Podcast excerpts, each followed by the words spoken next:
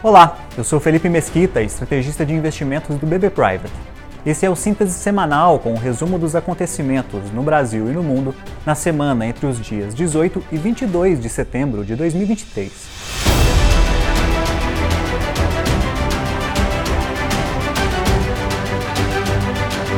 No continente asiático, a semana foi marcada por importantes divulgações na China e no Japão.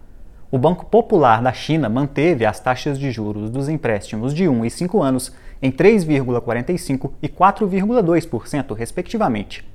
A decisão ocorre após a economia chinesa voltar a emitir sinais de reaceleração econômica, em meio aos estímulos do governo para diferentes setores.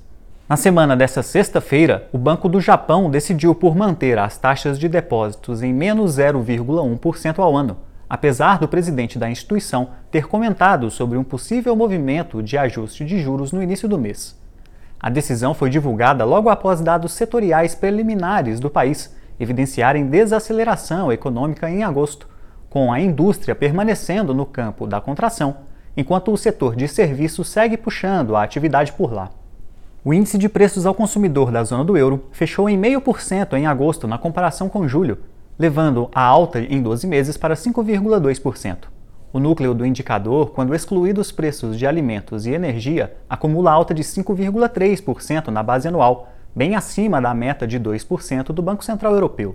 Já o Banco da Inglaterra manteve inalteradas suas taxas de juros em 5,25% após 14 altas consecutivas, enquanto o mercado esperava mais uma alta de 25 pontos base. A estabilidade foi anunciada após votação apertada e a inflação ao consumidor no país começar a dar sinais de desaceleração, mesmo que siga em patamar elevado. Em entrevista, o vice-presidente da entidade afirmou que os juros se manterão em níveis altos por tempo suficiente para a ancoragem da expectativa de inflação. Quanto ao Federal Reserve, manteve suas taxas de juros no range entre 5,25% e 5,5%. A autoridade monetária deixou em aberto a possibilidade de uma nova alta na próxima reunião, em novembro, e afirmou a necessidade de manutenção da taxa em patamares elevados por um longo período. A robustez do mercado de trabalho e de serviços continua sendo a principal preocupação da entidade, o que vem dificultando que a inflação no país volte para a faixa de 2%. Outras decisões de política monetária em países emergentes como África do Sul e Turquia também impactaram os mercados. Na África do Sul, o Banco Central local manteve a taxa de juros em 8,25% pela segunda reunião consecutiva.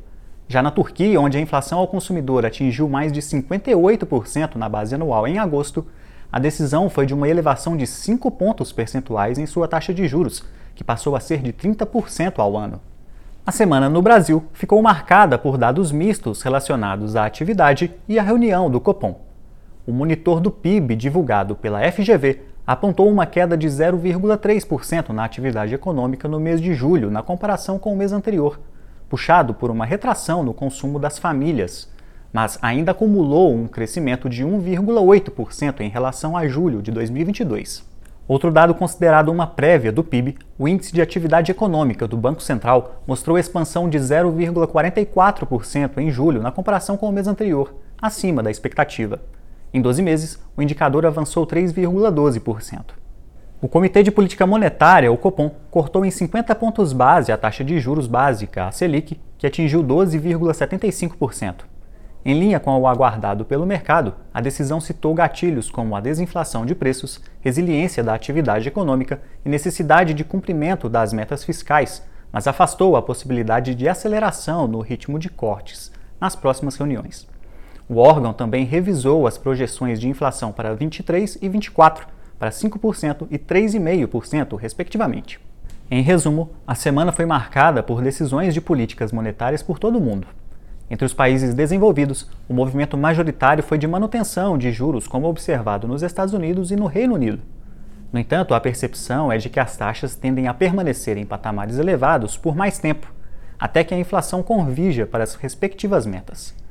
Dentre os emergentes, o Brasil se mostra como uma das poucas economias em condições de realizar cortes de juros, uma vez que a inflação já mostra sinais mais claros de convergência para a meta estabelecida. Bom, pessoal, por hoje era isso. Nós voltamos na próxima semana com as principais notícias do Brasil e do mundo. Um abraço e até lá!